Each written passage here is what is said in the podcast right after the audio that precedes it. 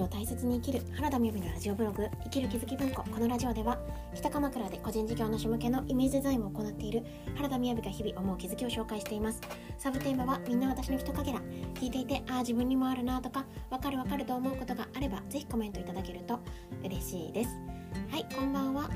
今日は最後は別れてあ最後は笑顔で別れるというタイトルでお話ししたいと思います。まずはじめに12分近況報告ですがいやすっごい久しぶりの配信になりました。2日空いたんですよね。そして今日もこんな夜っていう。あの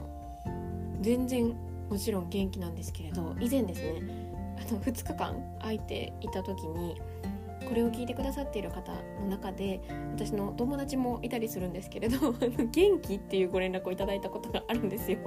そんな風にですね毎日聞いてくださってる友達だともう私の元気確認にこう使ってくださってる部分もあるのかなと思うとですねえー、じゃあどうだったのかっていうと全然元気でした。しかもですね今考えてみたらなんですけどタイトルだけ見たらなんか私すごい悲しいことがあったみたいですよね。えっと最後は笑顔で別れるじゃないですか。今日はそういう話じゃないのでご安心して聞いていただけたらなと思います。でもですね本当になんか忙しかったですね。えーと、忙しいっていうのはやっぱりこの音声配信私は割と部屋で撮ることが多いのでこれを始めたのって去年の3月コロナで、えー、自粛っていうものが初めて始まった時だったんですよ。だからこそあの外出が多かったんですね。えっ、ー、と9日に配信して3031と、えー、ちょっとあの地元の方に帰っていてっていうことがあったりとか今日も終日朝から出ていたんですね。でずっとずっとなんか夜が遅かったり家に帰っても割とこう、まあ、誕生日っていうこともあってお祝いしてもらったのとちょっとやらなきゃいけない仕事が最後あってそのまま寝ちゃうみたいな感じが続いてたわけですよ。だからこそ私の中では、まあ、人とずっと一緒にこういさせてもらうとか外に出てるっていう時にこの音声配信をなかなかねこう撮るタイミングっていうのは自分があんまり測れてないのかもしれないなっていうのも思ったりとか、まあ、あとは言い訳かもしれないなという気持ちもありますが、はい、その、えー、弁解をやめてですね今日の話をしたいと思います。近況報告の中でですねまああのいろいろお話ししたいことがたくさんあるんですけれど先ほどですねあのこの前にえっ、ー、と冊子を作らせていただいて会社さんの冊子を作らせていただいたり新しい事業の名刺を作らせていただいたりあとはパンフレットを作らせていただいた企業さんがあのあったんですけれどもその出来上がったものを私の方に送ってくださっていてで先ほど届いてたんですよね。でその中にですねなんかこうお礼まで入っていましてあのもちろんですね仕事っていうこともあるのであの振り込みもいただいているんですけれどもそうでなくてですねあ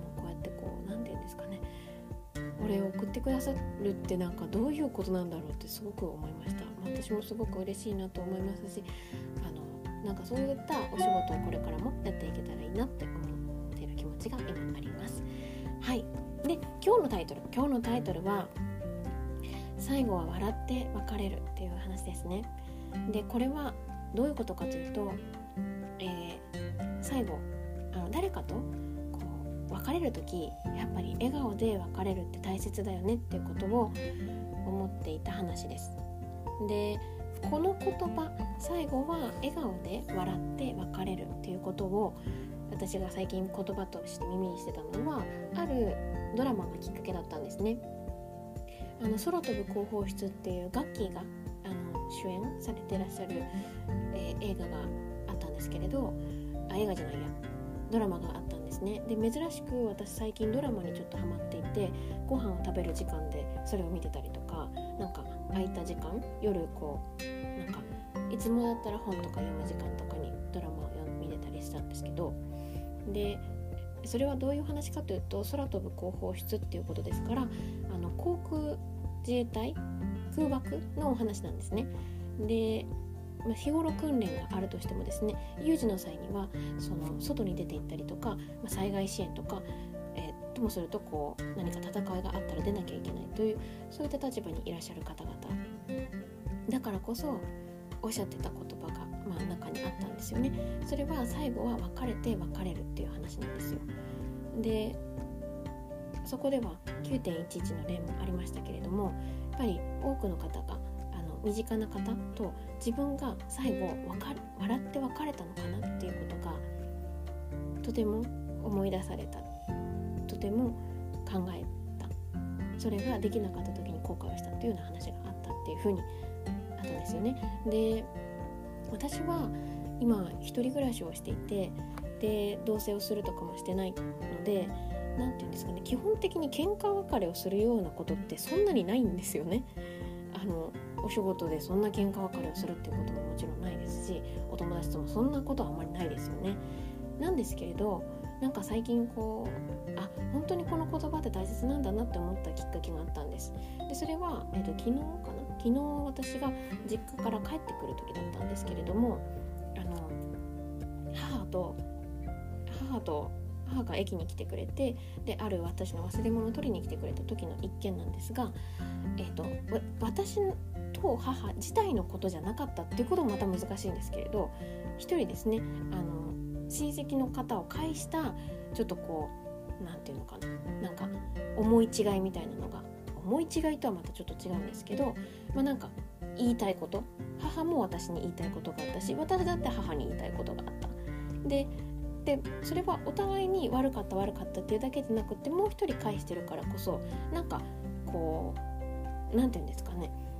ストレートにこうスンと合わなかったんですよねその短い時間の中で。で私は乗らなきゃいけないえあの電車があったっていうでその時に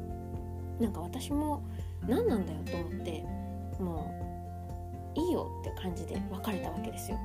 でこれがそれかと思ったんですね。からもうまあ久しくもちろんま家族なんですけれど一人暮らしをしてることもありますからそんなにですね、まあ、特別な時間なんですよね家族と一緒にいるっていうのは。なのでそんなプンスが起こって帰ってくることはまずありません。だけれどもあの一緒に住んでたらきっとそういうことって多いわけですよね。もうどういうことなのとかなんか、うんあのまあ、知らないって言ってこう見送らないであの例えば旦那さんが行っちゃう本当嫌だとか言ってね、お母さんを置いてこう外に出るとか一緒に住んでたらきっとそういうことってあるんだなっていうことを私もしみじみ、まあ、母だったからこそそれが出たっていうのもあると思うんですけどで結局私はそのそれで駅に、まあ、改札に行った時にあこれがまさにもし仮に、まあ、仮にっていうかあの 明日オンラインで母と話すっていうことが別にありますけれど私がもし何かですねもしまあ、私か母があの天国に行ってしまうっていうことがあったら最後に会った時っていうのはプンスが起こったままなんですよね今の状態って。でこれ一応あの気づいてあそれ本当にこれって必要ないなと思って LINE ですぐにあの話すことができたから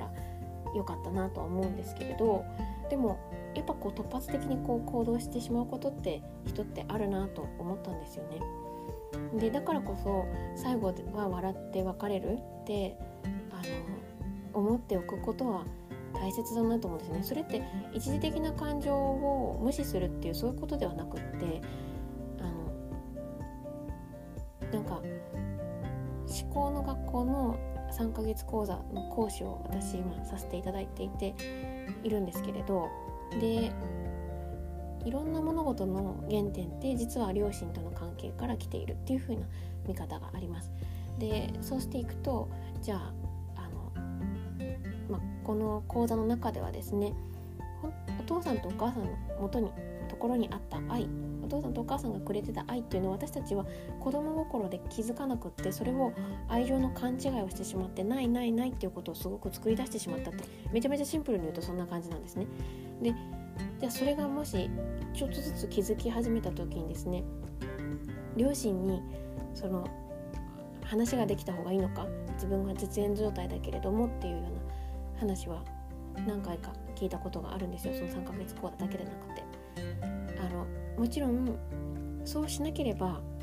例えばパートナーシップが変わらないんじゃないかとか自分のね自分のパートナーシップが変わらないからお父さんに会おうとか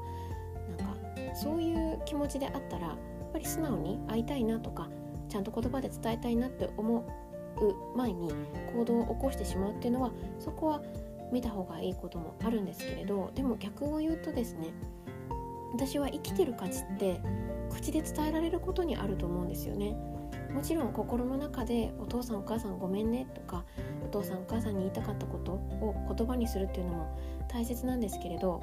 私は最初に3ヶ月講座っていう講座を受けた時に一緒の方がほとんど多くの方が60歳とか50歳とかの方だったんですよね。でその中には両親をもう亡くされてらっしゃる方もいらしたんですよね。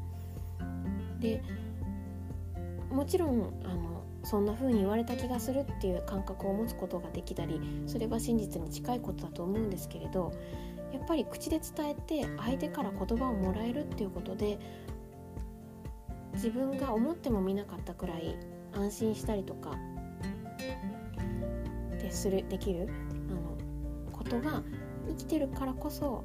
言葉を返せるからこそできることだと思うんですよね。でそうやって考えてみるとあの笑顔で別れられなかったとしてで大切な人がじゃあ何かの事故に巻き込まれてもう会えなくなってしまったって思った時にそれまでの日々ももちろんすごく楽しくて笑顔がいっぱいあったよねって思ってきっと天国で楽しくしてるんだろうなって思う気持ちももちろんありますけれどでもやっぱりどこかで最後笑顔で別れられたらよかったのにって思う気持ちも絶対あると思うんですよね。肉体を介してだからこそできることっていうのがきっとあるんじゃないかなって思うんですよね。だからそういう時そういうふうに思うとうーんなんか一時的にパッてこう思っちゃう時ってあると思うんですけどやっぱの空爆の広報室の人たちが教えてくれたのは自分がいつ何時も必ず帰宅するとは限らないっていうことを考えてると思うんですよね。その未来から考えているからこそ今っていうところに大切なあの価値観を置くことができる。だからこれは例えば家族との食事とかもそうだと思うんですよね。あの私ははもう珍しいことには一応なった気がするんですけれどでもやっぱ一緒に住んでいると毎日ご飯をね一緒に囲むっていう日があってでその中で別に楽しくない会話になったっていう時とかもあるかもしれないですけれどやっぱそれってあのめちゃめちゃ貴重な1回なんですよね。